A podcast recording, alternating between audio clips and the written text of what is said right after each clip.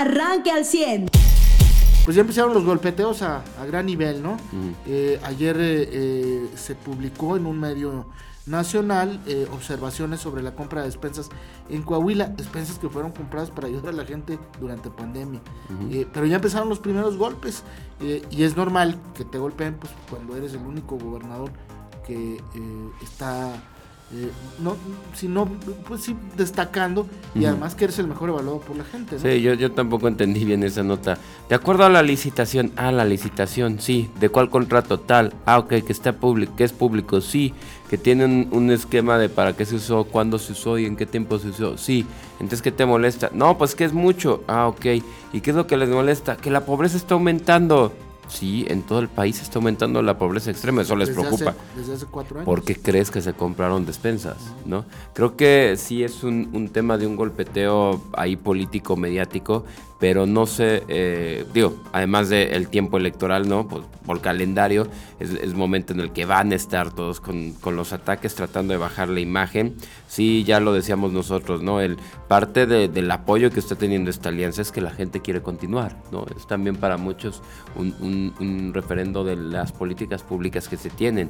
Pero creo yo también, Carlos, no sé eh, tú qué opines, que el adelantarse y saca algo rápido del gobierno de Coahuila sea para intentar tapar o pasar a segundo término, porque siempre va a, resonar más lo que le tires a un gobernador que lo que le tires a un cónsul honorario de Nicaragua. Veías, incluías en los titulares, ¿no? Como el gobierno de Nicaragua, dictatorial, emanado del Foro de Sao Paulo, eh, pues despoja de, de, su nacionalidad a quien critica al gobierno. Ahora nos enteramos que hay, y esto porque Latinos lo publica y lo ubica en Saltillo, precisamente ahora entendemos que esta nota fue para adelantarse a eso, que el cónsul de honorario de Nicaragua, Elías Gerardo Valdés Cabrera, y digo, no, digo los apellidos porque no hay un, proceso abierto en su contra hasta el momento, solo un medio de comunicación que señala esto, no tenemos por qué eh, hacer una presunción de inocencia, repito, pues se está beneficiando de contratos públicos del gobierno de Andrés Manuel López Obrador, quien le ha dado a una especie de agencia de seguridad que tiene este cónsul honorario, con base aquí en Saltillo, más de 3 mil millones de pesos. Oye, mira nada más. 3 mil millones de pesos. Digo, son contratos al nivel que están dando a, carboneros, a vinculados a esos, esos temas, ¿no? Bueno, según las investigaciones que hace Latinus, el eh, esta, eh, eh, este cónsul honorario, Elías Gerardo Valdés, es el socio mayoritario de Servicios Especializados de Investigación y Custodia. Una empresa de seguridad que seguro usted no ha visto en una empresa real, ni los ha visto circular por la, calle. No, no, no. Bueno, es que esta empresa se, se, encarga, Carlos Auditorio, de cubrir dependencias como bancos del bienestar, el Seguro Social, la Comisión Federal de Electricidad, y el instituto para robarle al pueblo más de lo que le habían robado o cómo se llama devolverle al... para devolverle. Ah ok y la fiscalía. pero qué no se supone que ya no podías este contratar outsourcing, outsourcing de seguridad y empezando por el gobierno no claro y empezando por una empresa eh, que está a manos de un cónsul no que pues de Nicaragua de un gobierno aliado al Foro de Sao Paulo aliado al ah, pues presidente. No sabemos si esto es... Por eso salió lo de las despensas, para distraer. Claro, para distraernos realmente de esto. Entonces, a ver, ¿cuál es el tema de las despensas? Sí, el gobierno de Coahuila, como todos los gobiernos, compran despensas. Creo que eso lo hemos visto toda la vida. Eh, eh, ¿Hay algo ilegal? No. Precisamente donde lo sacan es de eh, un contrato y un contrato que tiene licitación y que va de acuerdo a los temas de ley. Si es mucho o es poco, será consideración de las opiniones de cada quien. Si hay gente en pobreza extrema, sí, tenemos que cuestionar las políticas económicas de todo el país, porque la pobreza extrema está creciendo en todos lados. Pero yo lo que no me gustaría es que eso fuera, si le sirviera de distracción a esto, que están sacando eh, eh, dinero de la federación a través de una supuesta empresa de seguridad, que aunque está aquí en Saltillo, supuestamente, eh, les voy a decir, las calles es... si no me equivoco, es ahí por, por el Colegio México, es por, por Bravo y, Presidente Cárdenas. Sí. Según yo está por ahí esta empresa que además de eso, sí, es Rayón, perdón, Rayón, y es, es la oficina del Centro de Atención y Orientación para Nicaragüenses. Según estén ah, registrados. ahí es la oficina, y, es pública, digamos, es, es, un ente de gobierno nicaragüense y además funciona como domicilio fiscal de la empresa. Claro que también ese es otro delito, o sea, es un delito, evidente.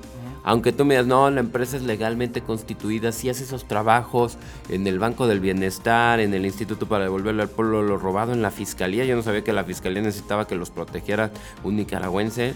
Eh, el Banco del Bienestar, aunque dijeras sí existe la empresa, un delito ahí evidente es esta, la doble función. De, eh, tres situaciones irregulares. La primera, le das un contrato a una empresa de un nicaragüense Ajá, que es el socio mayoritario. mil millones de pesos para dar servicio, supongo, en todo el país, porque no cobras 3 mil millones de pesos para dar servicio nada más en Coahuila, ¿no?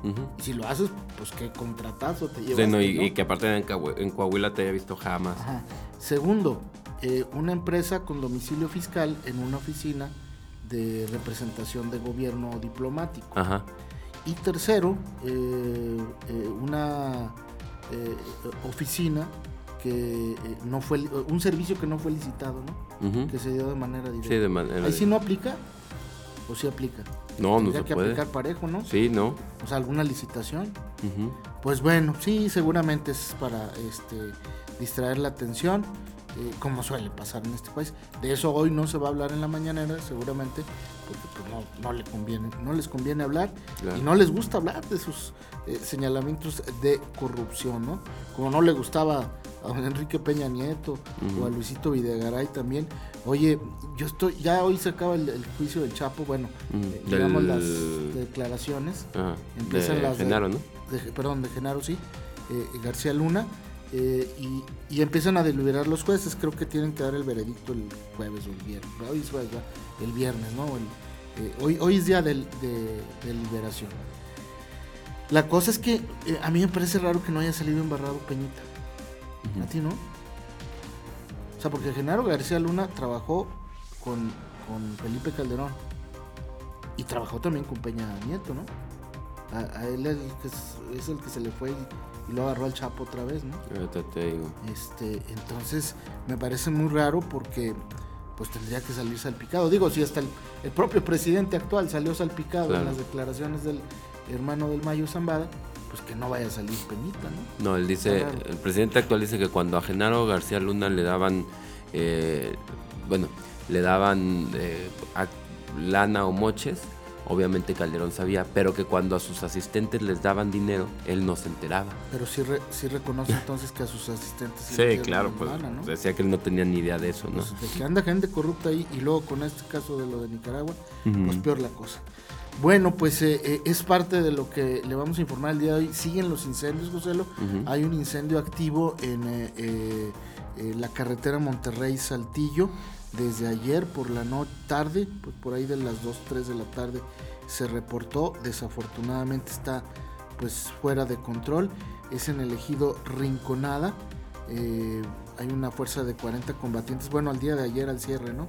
Hay una afectación de 50 hectáreas, está del lado de Nuevo León, también en el ejido Candelaria, son varios puntos activos, en este la Candelaria en ese ejido trae 120 hectáreas de afectación, se consume matorral bajo y las condiciones de viento el día de ayer eran superiores a los 40 kilómetros.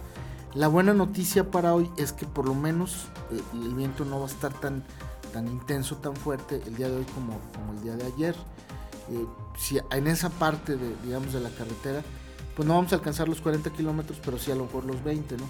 Y sigue siendo muy complicado este, eh, pues, combatir el fuego de esa manera, ¿no? Claro, fíjate, ayer la recicladora que se incendió en Ramos Arispe, hay que decirlo, era una recicladora clandestina, que lejos de ver si hay extinción de dominio para el negocio que la cubría, o sea, porque es como, a lo que tengo entendido, es que era un negocio de cemento, eh, material de construcción, arena, grava, etcétera, y eh, pues era la que cubría esta, esta recicladora, ¿no? O sea, que se fue, a lo mejor empezaron almacenando material y fue creciendo hasta volverse, pues no es que lo que manejaran fuera ilegal, no, nada más no tenía registro esta no recicladora. claro, claro. Y al final sí es ilegal. Se pudo haber, ajá, o sea, el material no, la acción que tenían sí. Y lo, se pudo haber incendiado cualquier otro reciclador, o sea, no se incendió por algo que les faltara de ilegal. Pero aquí el tema es eh, el desconocimiento que tienen las autoridades, pues es ah, después del, niño atropellado que no iba a la misma recicladora el camión que lo atropella y le quita la vida, sino a otro por esa zona. Pues la única forma de librarte de eso y de recicladoras clandestinas es que ya prohíbas de plano la circulación de esos camiones en la zona urbana. Sí, no, pero eh, eh, enfocándonos en el incendio, ahí sí tendrías que aplicar la ley de extinción de dominio. De la cementera.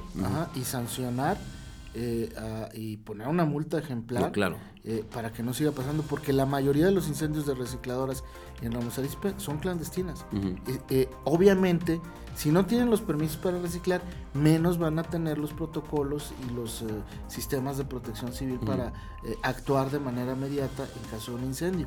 Entonces, está en un pleno desorden ese tema ahí en Ramos Arizpe. y, el alcalde este, el actual, el que se peina mucho con gel, eh, es, eh, ha tenido este problema de las recicladoras clandestinas en esta administración y el anterior que encabezó. No, y el, y el tema aquí también es que, eh, digo, ¿por qué se ponen las recicladoras ahí? Porque es más barato un terreno para ahí que en la zona industrial. En un, en un municipio no de, alta marginación o de alta densidad es más eh, barato el terreno, ¿no?